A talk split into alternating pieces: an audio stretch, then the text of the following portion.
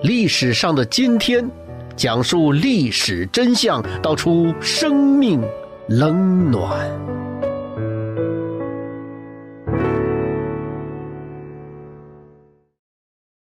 十二月二十七号，朋友您好，我是江峰。那现在说看电影、看大片，三 D、四 D 的高级着呢啊！看电影里的麻辣烫，那小龙虾的味儿都闻出来了。我们小的时候啊，也看大片儿。那个时候操场上啊，这个挂一个大银幕，正面呢都是一些正襟危坐的大人和他们那些听话的孩子，银幕的背后呢，这面坐的是我们一些调皮孩子。现在看电影说吃爆米花，我们那时候吃什么呀？找一根狗尾巴草，含着那个草根儿含一晚上，绝对 organic 有机口香糖。最熟悉的那个是两个大片儿啊，一个是地雷战。一个是地道战啊，属于抗日大片看了不下五十遍，看完不学好，回学校的路上就会挖坑，然后坑里面呢放一坨牛屎，面上拿草啊给糊上。哎，那个时候其实那个牛车啊能进城，所以呢牛屎也不难找。哎，挖好了就在附近呢隐藏起来，等着鬼子来踩。哪有鬼子来踩啊？这没等着啊！有一天等着语文老师了，看着语文老师越走越近，哎，别别别别别，啪，嘿嘿，踩坑里了。赶紧跑回学校，大声宣布：今天语文课改自习了。同学们说：“你怎么知道的？”嘿嘿，我看见日本工兵渡边偷地雷，踩到了牛屎雷上了。这后面突然传来一声：“谁是渡边呐？”哎呦，回头一看，语文老师卷着裤腿来上课来了。不过也就是那个时候哈。从开始到银幕的另外一面看电影开始，就注意到，其实生活中换一个角度去想，换一个角度去看这个世界啊，就跟他们试图告诉你的不一样了。呃，至少看电影那个里面的主人公啊，都是左手拿枪。哎，这几年呢，就出现了不少抗日神剧，那更神了啊！开始手撕日本鬼子，手榴弹炸飞机。那八路军领导对战士们还说呢。同志们，八年抗战开始了。估计这领导当八路之前呢，是个村里的半仙儿啊，提前知道抗日战争要打八年，半个世纪了还那么荒唐。那根本的原因是什么呢？这仗啊不是他们打的，这死的不是他们的人，所以啊才没有意愿去讲述那段真实的历史，才没有哪怕就说那么一点儿吧。对那个时代为这个民族献出生命的那些英雄们，一丁点儿的尊重。我今天要讲的，是一个真实的抗日英雄，被称为战神的民国第一抗日名将薛岳。一八九六年的十二月二十七号，历史上的今天，薛岳生于广东省乐昌县。这走京广线的朋友啊，一定会。被那个湖南广东交界处这一大段山区的美景吸引，在火车沿线呢，有一个叫金鸡岭的一个风景区，那有一个平时火车站就是乐昌。三十年前你在这下火车啊，就会有当地的小姑娘啊围上来说卖米糕，卖米糕啊，然后卖什么呢？卖那个将军菜，就是那个小鱼干子加上白辣椒，那叫将军菜。这个菜就是得名于薛岳薛将军。薛岳十二岁的时候进入黄埔陆军小学学习军事教育。啊，你想嘛，别的孩子还在那个后院玩的时候啊，他薛岳就已经系统的接受东西方军事理论的熏陶了。你说他打仗能不厉害吗？薛岳这个名字，这个岳来自于岳飞的岳，原来他叫薛仰岳，仰望敬仰。这个岳飞后来干脆我就要做岳飞，为啥？他接受孙中山的革命思想，决心效法岳飞，救国家于危亡。这人心中有了抱负啊，这事情做起来就有方向和勇气。因为对孙中山的这份忠诚，薛岳啊早年是坚持孙中山的叫容共政策，甚至在蒋介石开始清党的时候啊，他还建议中共说：“你们把蒋介石那个反革命给抓起来。”后来用了三四年时间。啊，薛岳冷静下来了，慢慢的认清了中共的本质。一九三一年，中共在江西瑞金成立了中华苏维埃共和国。哎呀，在这个共和国里啊，打土豪分田地，第一次土地改革嘛。啊，绑架乡绅勒索钱财，还成立了瑞金造币厂，大量的伪造国民政府的货币。哎，你想啊，一个地方的割据政权，绑票撕票造假币，还要赤化全国，这你这放在任何一个年代，你放在任何一个国家，这都是一个典型的武装犯罪集团呢。你说哪个政府能饶得了他，能容得下他呀？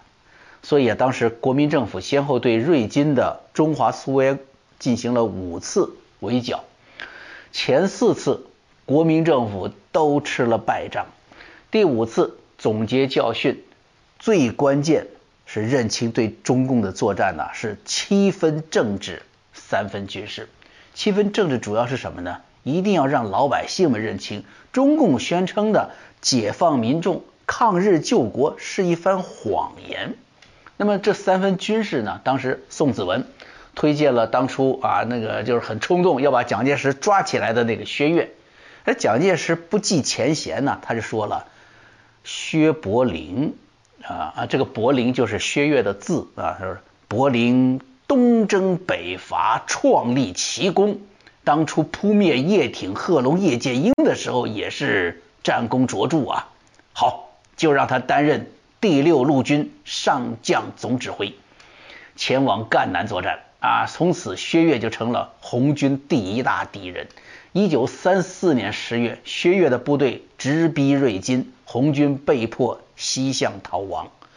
在中国的这个大陆教科书中啊，讲红军长征，说是北上抗日。可是你看红军走的这个路线啊，离开江西。到湖南，到贵州，到四川，这一路向西，你你你你跑到贵州的大山里抗哪门子的日啊？日本人在东北呢。一九三七年，抗日战争爆发，在武汉保卫战当中，薛岳领导了万家岭大捷，这是首次全歼日军一个师团一零六师团的作战。那这个战果呀，比当时的台儿庄战役还辉煌。一九三九年的九月。日本第十一军司令官非常有名的侵华日军首领冈村宁次率领十余万人进攻长沙。当时蒋介石啊是有当初有个整体战略嘛，叫做以空间换时间啊，为长期抗战做准备，就是不拘于一城一池的牺牲，大幅度的撤退，然后呢把工业设备啊、这个后勤设备啊、大学啊全移到西南去。但是薛岳坚持认为啊。守长沙也符合这个战略，不是一定要马上就退出来。为什么呢？要让日本人在获取空间的时候付出足够的牺牲。要是不打，都不打，那就成逃跑了。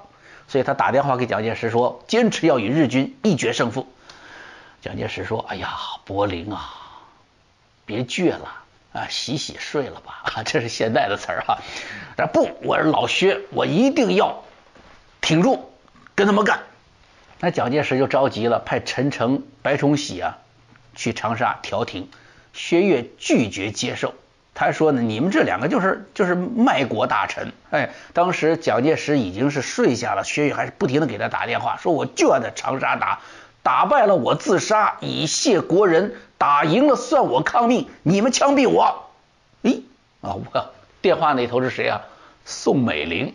宋美龄说了：“薛将军呐，你不要激动。”这样吧，我跟委员长讲。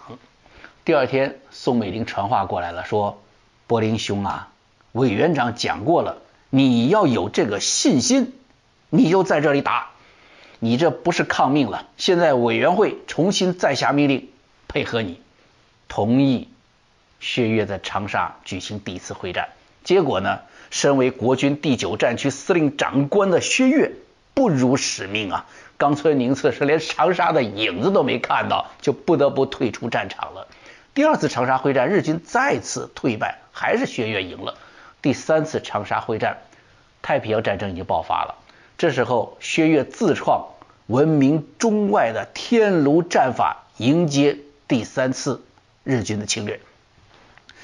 他把这个国军的主要部队啊，先让出主攻路线，让日军长驱直入。然后呢，再伏击、侧击、尾击，就像把日军呢关进一顶大炉子，那，四面八方的添柴加火，那日军烧的多厉害，消耗的非常厉害。勉强打入了长沙之后，突然发现薛岳在这岳麓山顶上啊部署了炮兵阵地，那就像天炉的盖儿，砰，给他盖里头了。哈，日本人就在这大炉子里闷烧，都成了挂壁烤鸭了。这日军呢，当时可丢人了，他这。进了长沙以后，马上就发表了占领长沙的公报。这一下打不过了，不得不撤出长沙。可是薛岳那炉子四边的柴火可没有撤，继续烧。那这日本空军不断的紧急支援，这足足走了八天，日军才脱离战斗。这是日军在中国战场上遭到最大的败仗。三次长沙会战，一共歼灭日军十余万人。朋友们。